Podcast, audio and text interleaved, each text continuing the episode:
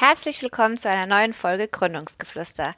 Heute wird mal wieder laut geflüstert und zwar mit keinem geringeren als Stefan Popp. Der Mann, der seit ein paar Monaten an unserer Seite steht und uns bei einem der bisher aufregendsten Projekte unterstützt, der Realisierung unserer Crowdfunding-Kampagne. Stefan ist Crowdfunding-Pionier und qualifizierter Crowdfunding-Spezialist. Seit 2010 ist er in diesem Bereich tätig und hat gemeinsam mit seinem Team bereits über 1500 Kampagnen begleitet auch international. Der Crowdfunding Campus ist der erste zertifizierte Bildungsträger für Crowdfunding in Deutschland und unterstützt Menschen dabei, ihre Ideen und Träume zu verwirklichen, auch abseits vom Thema Crowdfunding. Wir haben Stefan als einen sehr offenen Menschen kennengelernt und durften schon sehr viel von ihm lernen, auch zum Thema Crowdfunding, aber auch allgemein. Deswegen ist die Unterstützung durch Stefan und sein Team für uns eine absolute Bereicherung und ich freue mich sehr, dass ich mich heute in diesem Interview mit ihm zum Thema Crowdfunding austauschen kann und euch damit die Möglichkeit gebe, den ein oder anderen wichtigen Tipp mitzunehmen. Viel Spaß!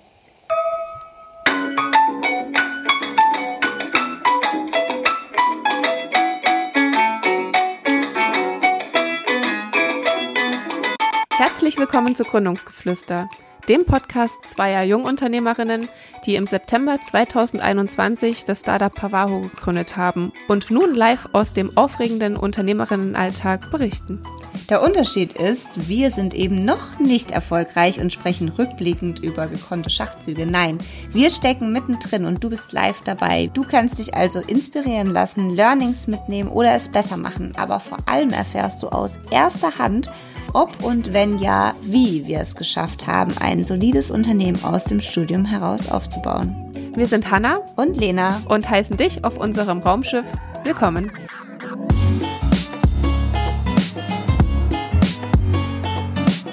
Stefan, schön, dass du dir Zeit genommen hast, heute mit mir zu sprechen. Wir haben ja die dieses Jahr schon öfter miteinander gesprochen und mhm. zum größten Teil ging es dabei um ein Thema und zwar Crowdfunding. Äh, ich würde sagen, dich kann man auf diesem Gebiet als Experten bezeichnen. Äh, möchtest du aber all diejenigen, die sich jetzt denken, Crowdfunding, was war das nochmal, vielleicht einmal abholen und erklären, was Crowdfunding ist? Ja, sehr gern sogar, ähm, weil Crowdfunding ist in Deutschland tatsächlich so ein ähm, ja, teilweise missverstandenes Instrument, was man nutzen kann, wenn man eine Idee hat und die umsetzen möchte. Ob das jetzt eine Geschäftsidee ist, eine soziale Idee, eine kreative Idee, man kann es ganz vielfältig einsetzen. Und in Deutschland wird es aber äh, ganz häufig nur als Finanzierungsinstrument wahrgenommen und es kann letztendlich aber wesentlich mehr. Crowdfunding ist ähm, die Möglichkeit, dass man seine Idee anderen Menschen präsentiert. In der Regel macht man das einfach auf einer Crowdfunding-Plattform. Man kann das aber auch auf seiner eigenen Webseite machen. Meistens hat man ein Video, wo man seine Idee drinne vorstellt, einen Text dazu, die die Idee nochmal beschreibt. Ähm, ganz häufig werden Gegenleistungen angeboten.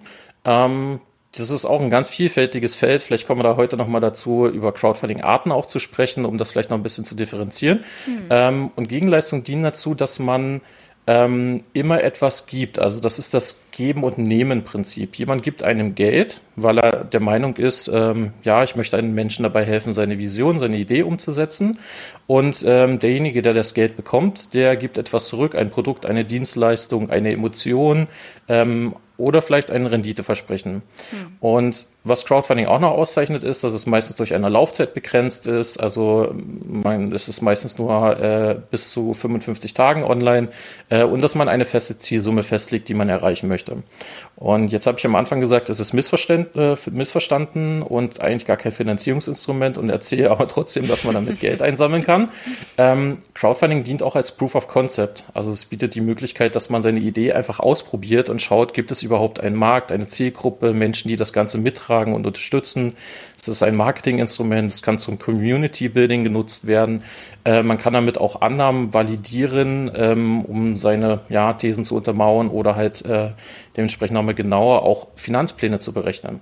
Also man kann ganz viel damit machen und ich liebe Crowdfunding. Sehr schön, das trifft sich gut. Ähm, wir lieben Crowdfunding auch. Inzwischen, auch dank dir. Du hast uns sehr geholfen. Ja. ja. auch wenn es etwas holprig war. Du hast, ähm, also für uns, weil wir uns unterschätzt haben, aber das haben wir ja in einem anderen Podcast schon mal erläutert. Du hast gerade schon angesprochen, es gibt verschiedene Arten von Crowdfunding. Zu Beginn hattest du uns ja auch gefragt, welches Ziel wir verfolgen mit dieser Kampagne. Ähm, kannst du da vielleicht noch mal genauer drauf eingehen?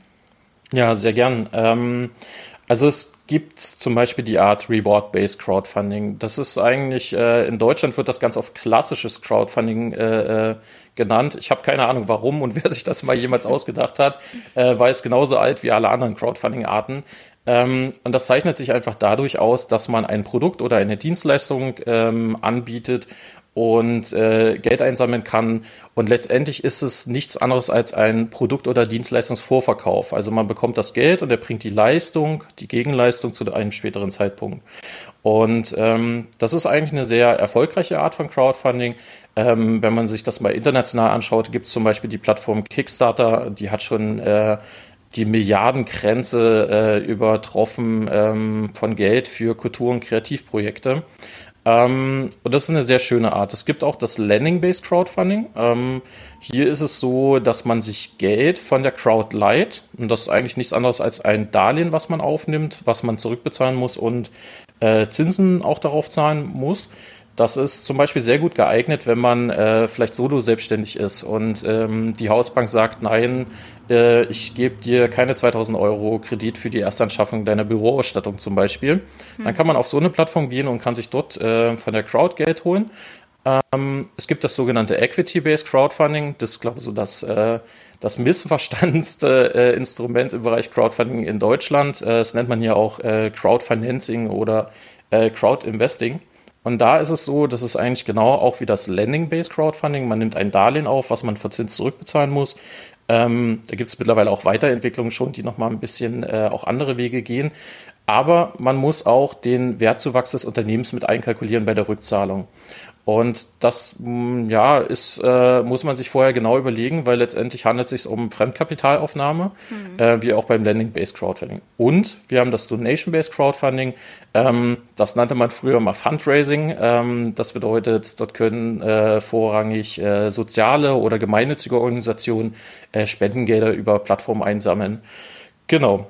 Ähm, mittlerweile etablieren sich auch noch andere. Wenn man jetzt mal weltweit schaut, es gibt zum Beispiel in Afrika eine Bewegung, nennt sich Agri-Crowdfunding. Da geht es halt ganz gezielt um äh, Agrarland, äh, also um, um Landwirtschaftsfinanzierung und äh, äh, ja, Gemeinschaften im Bereich Landwirtschaft. Also man sieht, da kommen immer mal noch Arten dazu, aber äh, eigentlich kann man sagen, die vier erstgenannten sind so die typischen, die man auch in Deutschland findet.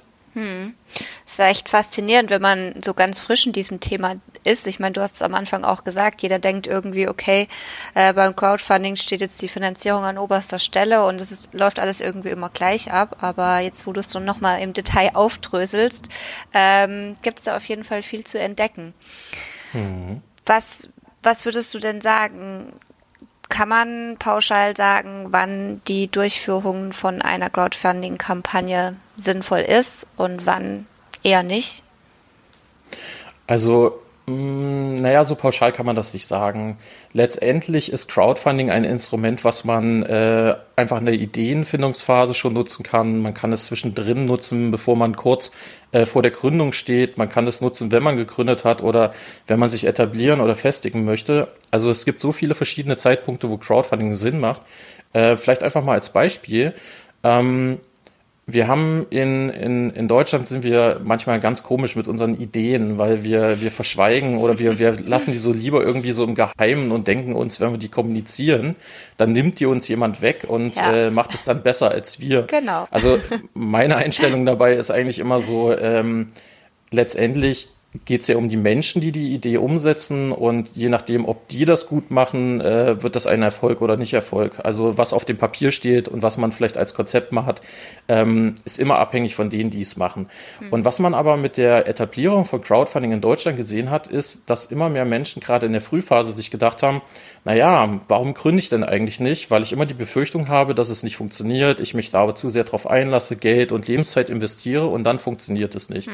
Und das war ganz lang. Also jeder, der sich jetzt, äh, der das hört, der kann sich ja mal selber die Frage stellen. Aber ich kenne viele, die denen geht's wirklich so, die haben eine Idee und die trauen sich halt einfach nicht. Und Crowdfunding kann dort aber ähm, die Sache sehr stark auflösen, weil innerhalb von 33 Tagen kriegt man mit einem sehr vertretbaren Aufwand ein direktes Feedback von einer möglichen potenziellen Zielgruppe, hm. ähm, die entweder sagt, okay, das macht Sinn, was du machst und ich unterstütze dich, ähm, oder man bekommt kein Feedback. Und das heißt, gerade in der Anfangsphase ist Crowdfunding wunderbar, um einfach auszuprobieren, ob eine Idee funktionieren könnte. Und darauf kann man aufbauen. Mhm. Ja. Das gleiche ist mit Produktentwicklung. Also ähm, da muss sich auch jeder mal selbst fragen, ähm, wenn man eine Idee hat, ein, ein Unternehmen gründen möchte, ein Produkt entwickeln möchte, dann ist es ja ganz oft so, dass man eine ganz klare Vorstellung hat, wie das äh, Ganze funktionieren soll, was es für Eigenschaften haben soll, wie es aussehen soll. Und ähm, ganz oft ist das aber an der Zielgruppe und an dem Bedarf am Markt zum Beispiel komplett vorbei. Mhm. Ja, weil wir decken ja immer nur unser eigenes Verständnis von dem ab, was vielleicht jemand anderes auch mag. Und auch hier ist es zum Beispiel so, wenn man ein, äh, ja, wenn man schon unternehmerisch zum Beispiel aktiv ist und man möchte vielleicht ein neues Produkt am Markt äh, präsentieren, dann eignet sich zum Beispiel Crowdfunding auch wunderbar, um einfach zu sagen, ich mache einen Markttest ähm, und äh, habe zum Beispiel auch solche Aspekte wie Crowdsourcing, Crowd Innovation mit drin, weil ich dann zum Beispiel fragen kann, in welcher Farbe möchtest du es denn überhaupt? Oder welche Eigenschaft ist dir besonders wichtig? Und somit kann ich mit Crowdfunding oder dank Crowdfunding ein Produkt auch zielgruppenorientiert entwickeln und nicht an der Zielgruppe vorbei. Also ich glaube, da könnte ich jetzt noch äh, ganz viele andere Sachen aufzählen in Phasen. ähm, dann können wir uns hier Stunden unterhalten. Also ich denke mal, ich hoffe, es wurde deutlich, dass es äh, ein sinnvolles Instrument ist. Ja, ja, man muss es einfach für sich, für sich nutzen in der Phase, wo man gerade steckt. Mhm. Ähm, absolut. Ich meine, bei uns war es ja auch, also wir stecken ja auch immer noch in der Produktentwicklung und es ist mhm. aber dennoch natürlich auch, du sagst, man bekommt schnelles Feedback. Ähm, vielleicht bekommt man halt auch Feedback, womit man vielleicht nicht gerechnet hat oder was man sich jetzt nicht wünscht. Deswegen könnte ich mir vorstellen, dass viele, wenn sie sagen, sie möchten nicht über ihre Idee sprechen, dass da halt auch solche Ängste mitschwingen, dass die Idee nicht angenommen wird. Aber letzten Endes geht es ja genau darum, etwas zu erschaffen, was ja. angenommen wird weil ansonsten ähm, ja war es vielleicht nicht die richtige Idee. Mhm. Ähm, also ich, ja. ich stelle mir dann immer so die Frage, was passiert denn, wenn man äh, dieses Feedback erst bekommt, wenn man äh, 20.000 Euro genau. und drei Jahre investiert ja. hat. Ja. Ich glaube, dann denkt man zurück und denkt sich, ah, frühzeitig wäre irgendwie doch besser gewesen. Auf jeden ähm, Fall. Oder irgendwelche Patente schon angemeldet hat und so weiter. Mhm. Genau. Ja, ähm, du hast jetzt gesagt, man bekommt relativ schnell innerhalb kürzester Zeit Feedback. Jetzt ist es ja aber so, dass ähm, zu der ganzen Planung von einer Crowdfunding-Kampagne dann doch ein paar verschiedene äh, Bauteile dazugehören. Jetzt nicht einfach nur das Video oder nur der Text. Kannst du vielleicht unseren ZuhörerInnen nochmal erläutern, was alles zu dieser Planung von einer Crowdfunding-Kampagne dazugehört, dass man sich auch so ein bisschen vorstellen kann, wann man vielleicht mit der Planung beginnen sollte? Mhm, ja, sehr gern sogar. Denn äh, viele unterschätzen das auch. Und, ähm, und andere wiederum denken, oh mein Gott, das ist ja zu viel Aufwand. Mhm. Ähm, also man muss ein Bewusstsein dafür entwickeln, dass Crowdfunding in der Regel schon einen Aufwand bedeutet. Und deswegen ist es auch ganz wichtig, den Nutzen dahinter zu sehen, ähm, der abseits der Finanzierung liegt. Also die Mehrwerte ähm, muss man immer mitdenken, damit es auch wirklich wertvoll wird und man den Aufwand betreibt. Letztendlich sollte man, bevor man ein Crowdfunding durchführt, die Elemente eines Businessplans äh, eigentlich schon einmal durchgespielt und durchdacht haben. Also es ist ganz wichtig, zum Beispiel eine Zielgruppenanalyse vorher zu machen. Mhm. Ähm, es ist wichtig, dass man sich äh, schon mal eine Finanzkalkulation äh, äh, erstellt hat, um auch zu wissen, was man wirklich für Geld braucht, ähm, welchen Wirkungsgrad auch die Einnahmen hätten, aber auch welche Kosten Kosten im Zusammenhang mit Crowdfunding entstehen, weil Produkte oder Dienstleistungen, die ich erbringe, sind ja letztendlich auch Kosten. Hm. Oder wenn ich zum Beispiel Produktionskosten habe im Bereich Video und so weiter. Also pauschal kann man eigentlich sagen, alle Elemente eines äh, Businessplans sollten zumindest schon mal bedacht sein. Ähm, zusätzlich kommt, dass in der Regel ein Crowdfunding sich durch ein Video auszeichnet. Ähm, das Video ist vom, vom Aufwand der Erstellung her eigentlich ziemlich unterschiedlich. Also es kommt immer darauf an, wie viel Geld man einsammeln möchte und für welche Crowdfunding-Art man sich entscheidet. Ähm, es gibt sehr erfolgreiche Crowdfunding-Kampagnen, die haben einfach ein Handyvideo genommen. Handy, äh, Mobiltelefone äh, haben mittlerweile eine sehr gute Aufzeichnungsqualität, also das stellt gar kein Problem dar ähm, oder einfach nur ein One-Take im Video produziert. Wiederum investieren aber auch Crowdfunding-Kampagnen sehr viel Geld zum Beispiel in das Video und lassen das professionell produzieren, was äh, teilweise auch bei dem Bereich Equity-Based Crowdfunding von den Plattformen verlangt wird. Ähm, zusätzlich gibt es einen Text, das ist in der Regel eine A4-Seite, ähm, das klingt jetzt erstmal wenig, aber der Aufwand im Text besteht darin, dass man es wirklich äh, sehr punktuell schreibt, dass man sich auch wirklich überlegt, was man schreibt, dass es gut klingt. Man muss sich Gegenleistungen ausdenken und überlegen. Und letztendlich sollte man immer eine Kommunikation und Marketingplanung äh, im Vorfeld betreiben. Also wenn man jetzt mal das gesamte Paket sieht, sieht man schon, dass es ein, ein ja nicht zu geringer Aufwand ist. Ich muss dazu aber sagen, ich habe auch schon mal eine Person erlebt, die hat innerhalb von 24 Stunden eine wirklich sehr erfolgreiche und gute Crowdfunding-Kampagne aufgesetzt. Wow. Also das heißt, äh, man kann das auch schaffen. Ähm, 24 aber, Stunden. Ja, das, äh, ich war auch äh, nachhaltig begeistert. Großartig. ja. Genau.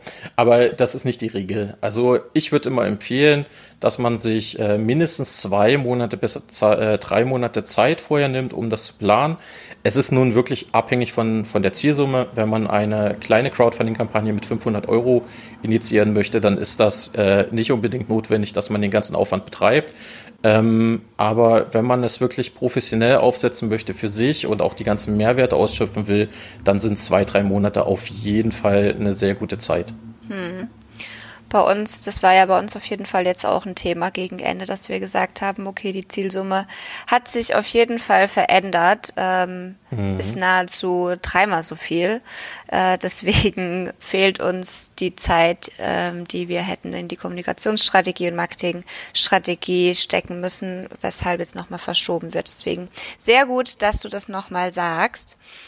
Ähm, wenn wir jetzt schon beim, beim Thema Zielsumme sind, würdest du sagen, es gibt ja jetzt die verschiedenen Arten an sich von Crowdfunding, aber es gibt ja jetzt auch verschiedene Crowdfunding-Plattformen. Da braucht man ja auch erstmal einen kleinen Überblick. Also mir fallen da aus dem Stegreif jetzt auch äh, fünf Stück ein und ich bin überhaupt nicht im nicht so tief im Thema wie du. Würdest du sagen, dass die Plattform, für die ich mich letztendlich entscheide, auch dann ausschlaggebend ist äh, für die Finanzierung, ob ich meine Kampagne schaffe oder nicht?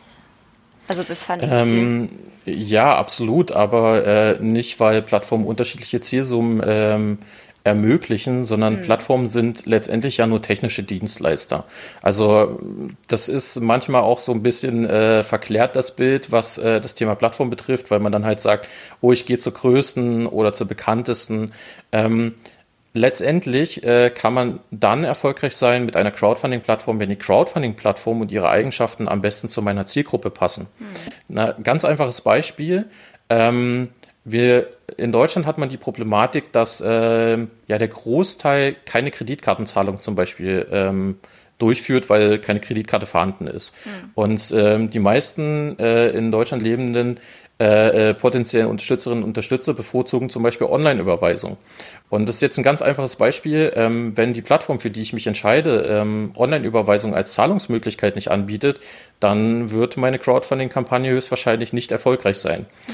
Und das heißt, ähm, wenn ich mich mit dem Thema Plattform beschäftige im Zusammenhang mit meiner Zielsumme, sollte ich immer darauf achten, dass die Plattform zu meiner Zielgruppe passt und nicht, ähm, ob sie ein besonders äh, bekanntes Bild hat, ob viele Menschen sie kennen, ähm, weil das spielt gar keine Rolle. Die meisten, die Crowdfunding nutzen, sind einmal Unterstützerinnen. Das bedeutet, ähm, die sind bereit, sich auf einer Plattform anzumelden äh, und die Kampagne zu unterstützen, weil sie machen es für die Personen, die sie initiiert haben und nicht für die Plattform. Hm. Und von daher ist es äh, eigentlich das Beste, ähm, sich eine kurze Übersicht zu besorgen, was es für Plattformen gibt. Da gibt es auch eine ganz gute äh, Anlaufstelle. Ähm, das ist die Seite crowdfunding.de. Die haben eine sehr schöne und äh, sehr vielfältige Plattformübersicht. Da kann man einfach mal draufgehen, ähm, verschiedene sich anklicken und dann immer versuchen mit dem, äh, mit dem Auge ähm, der Zielgruppe, einfach sich die Plattform anzuschauen. Und äh, der Profi-Tipp ist von mir jetzt an der Stelle, einfach selbst mal anmelden bei der Plattform und eine Kampagne unterstützen. Hm. Dann kriegt man nämlich auch ein ganz gutes Gefühl dafür, ob die Plattform ähm, zum Beispiel sehr aufwendig ist, welche Daten die verlangt, ähm, ob die zum Beispiel auch vielleicht für ältere Personen geeignet ist und so weiter. Hm. Sehr guter Hinweis auf jeden Fall. Ähm, du hast ja auch mal eine Crowdfunding-Plattform ins Leben gerufen. Ist das richtig? Mhm. Genau. magst du, eine der ersten sogar. Magst du darüber noch mal was erzählen? Ähm, ja, also wir haben 2010, äh, 2011 eine der ersten äh, Crowdfunding-Plattformen in Deutschland ähm, online gestellt. Das war Vision Bakery. Ähm, wir haben mittlerweile Vision Bakery eingestellt, sogar schon seit 2020, wenn ich mich jetzt richtig, äh, richtig erinnere. Und ähm, das war eine wahnsinnig schöne Zeit für uns gewesen. Ähm, wir haben auch die Plattform nicht eingestellt, weil wir gescheitert sind oder sie nicht funktioniert hat, sondern wir haben sie äh, ganz bewusst eingestellt, weil wir uns für Crowdfunding Campus entschieden haben, mhm. ähm, weil wir für uns irgendwann mitbekommen haben, wir beraten und betreuen Menschen sehr gern, aber was wir halt nicht so gern machen, ist die technische Infrastruktur einer Plattform zu pflegen und diese mhm. weiterzuentwickeln. Das machen andere besser als wir. Ähm, und deswegen haben wir uns eher unserer Leidenschaft hingegeben, äh, mit Menschen zu arbeiten und sie ähm, ja zu begleiten. Ansonsten, wir waren eine Reward-based Crowdfunding-Plattform, haben vorrangig Kultur, Kreativ und soziale Projekte äh, begleitet und es war eine wahnsinnig schöne Zeit. Die hat mir auch sehr viel natürlich gegeben, weil ich hatte dort den Luxus und habe ähm, jeden Tag etwas Neues gelernt und äh, konnte ganz tief in das Thema Crowdfunding einsteigen. Wie bist du eigentlich zu deiner Leidenschaft für das Thema Crowdfunding gekommen, Stefan? Wie hat das alles angefangen? Mm, naja, also eigentlich ähm, hat es so angefangen, dass wir eine eigene Idee hatten. Und ähm, wir haben dann so diesen klassischen Weg gewählt vor, ja, das, ich glaube jetzt mittlerweile schon 13 Jahren her. Da sah ja noch mal ein bisschen auch die Unterstützung für äh, junge Unternehmen ähm, und äh, Gründende äh, noch ein bisschen schlechter aus als heute. Also ich würde nicht sagen, sie sieht heute gut aus, aber es hat sich ja auf jeden Fall schon mal was zum Positiven entwickelt. Und wir sind zu dem Zeitpunkt mit unserer Idee bei ähm, Risikokapitalgebern gewesen. Wir haben versucht, Fördermittel ähm, zu beantragen. Wir haben versucht, äh, zur Bank zu gehen und wir sind halt überall gescheitert und wir haben uns dann immer die Frage gestellt, ähm, warum ist denn das der einzigste Weg überhaupt? Also warum gibt es denn nichts anderes, was halt vielleicht auch ein bisschen mehr ähm, basisdemokratisch ist, wo Menschen mitentscheiden können, ob Ideen verwirklicht werden, weil sie vielleicht einfach auch einen gesellschaftlichen Mehrwert darin sehen. Und ähm, deswegen haben wir dann eigentlich, äh, unsere erste Überlegung äh, war, wir machen einfach eine Webseite, äh, entwickeln die und äh, stellen da unsere eigene Idee drauf und äh, fragen mal Menschen, äh, ob sie uns Geld geben würden für da unser Vorhaben, was wir da gerade eigentlich entwickelt hatten. Großartig. Und äh, dann haben wir halt so ganz typisch, wie das ist, einfach mit Menschen gesprochen und die haben alle gesagt, ja, eigentlich äh, wäre das auch gut für mich. Und dann haben wir uns überlegt, hey, dann müssten wir mal eine Plattform draus machen. Ähm, und so ist dann eigentlich auch Visionback wie entstanden äh, in der WG-Küche äh, mit viel Arbeitseinsatz äh, und Menschen, die sich auch ganz, ganz äh, viel ähm, unentgeltlich engagiert haben, dass wir das überhaupt umgesetzt bekommen. Und das war eine schöne Zeit. Äh, Fun Fact, äh, wir haben auch für dieses Projekt versucht, nochmal eine Förderung zu bekommen und wurden dann wegen fehlender In Innovation abgelehnt. so im Nachhinein betrachtet schon wirklich eine sehr schöne Ablehnung, finde ich. Ja, auf jeden Fall. Aber ja, kenne kenn ich auch sehr gut, das Thema Förderung. Äh, mhm wenn man zu wenig innovativ ist. Aber eine andere Sache, da möchte ich mich jetzt auch nicht reinsteigern. ähm, du hast schon gesagt, ihr habt euch damals dann gegen die Vision Bakery und für den Crowdfunding Campus Leipzig entschieden. Ihr beratet nun UnternehmerInnen bei der Realisierung ihrer Kampagne, unter anderem. Äh, wir sind ja auch schon in den Genuss gekommen. Kannst du aber vielleicht nochmal für unsere Zuhörerinnen und Zuhörer einmal näher erlauten, was der Crowdfunding Campus Leipzig jetzt eigentlich genau tut? Mhm. Also wir haben einen ganz verrückten Weg 2016 eingeschlagen, ähm, von der Crowdfunding-Plattform hin zum staatlich anerkannten und zertifizierten äh, Bildungsträger, ähm, was für mich damals so mehr exotisch war als alles andere, was ich hätte tun können, weil ich plötzlich äh, einen Weg ging, wo es eine starke Regul äh, Regulierung gibt. Ähm, Und der Crowdfunding Campus agiert ähm, zum einen im Bereich Crowdfunding, also da helfen wir Menschen ähm, bei der Verwirklichung ihrer Ideen, unterstützen sie, indem wir sie begleiten, indem wir mit ihnen ähm, kampagnenbezogene Workshops durchführen. Aber wir haben halt auch die Mission schon immer gehabt, dass wir durch Vorträge, durch Workshops, äh, durch ja, Veröffentlichungen und so weiter äh, das Thema Crowdfunding immer mehr in die Gesellschaft reintragen, aber natürlich auch aufklären, was es kann und was man damit machen kann. Mhm. Und zusätzlich begleiten wir auch äh, Gründerinnen und Gründer ähm, auf ihren Weg in die Selbstständigkeit oder bei der Gründung ihres Unternehmens. Und ähm, das machen wir deswegen, weil wir auch äh, immer in der Beratung bei Vision Bakery gesehen haben, dass viele Menschen, die äh, zu uns kamen und eine Crowdfunding-Kampagne durchführen wollten, äh, gar keine äh, wirtschaftlichen, betriebswirtschaftlichen Kompetenzen hatten und wir diese Beratung eh schon immer auch m, zu einem Großteil mit haben einfließen lassen. Und daraus haben wir ähm, mehrere Programme auch gestrickt, um Menschen dabei zu unterstützen, ähm, auch die Weg in die Selbstständigkeit äh, zu gehen. Und wir nutzen da auch immer Elemente von Crowdfunding mit, weil das ist für uns eigentlich die beste Verbindung, die es überhaupt gibt, Gründen und Crowdfunding. Ähm, und sind damit jetzt seit ja, 2016 unterwegs und ähm, ich würde einfach sagen, auch erfolgreich. Auf jeden Fall. Also für uns war es auf jeden Fall eine sehr schöne Begegnung, dass wir dich äh, getroffen haben, auch, auch, über das Thema Crowdfunding hinaus. Ähm, warst Hat mich übrigens Fall... auch gefreut, euch kennenzulernen. Sehr schön, dass es äh, auf beiden Seiten so ist. ich bin auf jeden Fall wieder, wenn wir jetzt so über dieses Thema gesprochen haben und äh, bin ich definitiv wieder total motiviert, ähm, weiterzumachen an unserer Planung. Das liegt ja alles, also wir haben ja ein bisschen runtergefahren. Wir wollten ja eigentlich jetzt im Oktober, das weißt du ja auch alles, und jetzt dann doch früher ähm, aber ich würde auf jeden Fall gerne direkt wieder weitermachen jetzt. Ähm, vielleicht geht's ja dem einen oder anderen oder der einen oder anderen, die uns jetzt zuhört, äh, auch so. Was würdest du sagen? Was sind die ersten Schritte, die man gehen muss oder gehen sollte, wenn man sich dazu entschieden hat, okay, das ist ein Thema, das packe ich an, Crowdfunding-Kampagne, let's go. Also ich komme immer wieder zu dem gleichen Punkt. Ähm, das Erste, was man machen sollte, ist, sich intensiv mit der Zielgruppe zu beschäftigen, die man, ähm, ja, die man ansprechen möchte. Weil bei einer Crowdfunding-Kampagne äh, baut alles auf einer Zielgruppe auf. Und das ist der erste Schritt. Der zweite Schritt ist für mich, ähm, dass man sich immer überlegen sollte, kann ich mir dieses Wissen ähm, was ich brauche für die Crowdfunding-Kampagne eigenständig aneignen. Also es gibt Bücher, es gibt Publikationen, Webseiten, wo man sich informieren kann, das findet man alles. Hm. Oder ähm, brauche ich jemanden an meiner Seite, der mich begleitet? Und ähm, ich will jetzt ein Land zu brechen für alle meine Kollegen auch und meine Kolleginnen äh, da draußen, die Crowdfunding-Beratung machen, warum das wichtig ist und man nicht alles in Büchern findet. Mhm. Ähm, weil bei einem Crowdfunding kommt es ganz stark auf das Detail an. Denn ganz viele kleine Sachen spielen eine ganz große Rolle in der Kommunikation und äh, Menschen, die einfach auch eine langjährige Erfahrung haben, ähm, können da besser helfen äh, als ein Buch oder eine, ja, eine Webseite, die vielleicht allgemeingültig vielleicht Informationen vermittelt. Das haben wir ja auch ganz oft in unseren Gesprächen ja. gehabt, dass ich, äh, das hast du ja auch immer mitbekommen sicherlich, dass ich auf die kleinen Dinge ja. achte und manchmal sehr kritisch war.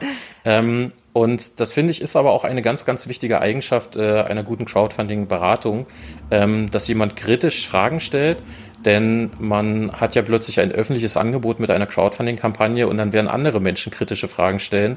Und es ist immer gut, wenn man dann vorbereitet ist oder wenn man halt diese Fragen vorher auflösen konnte.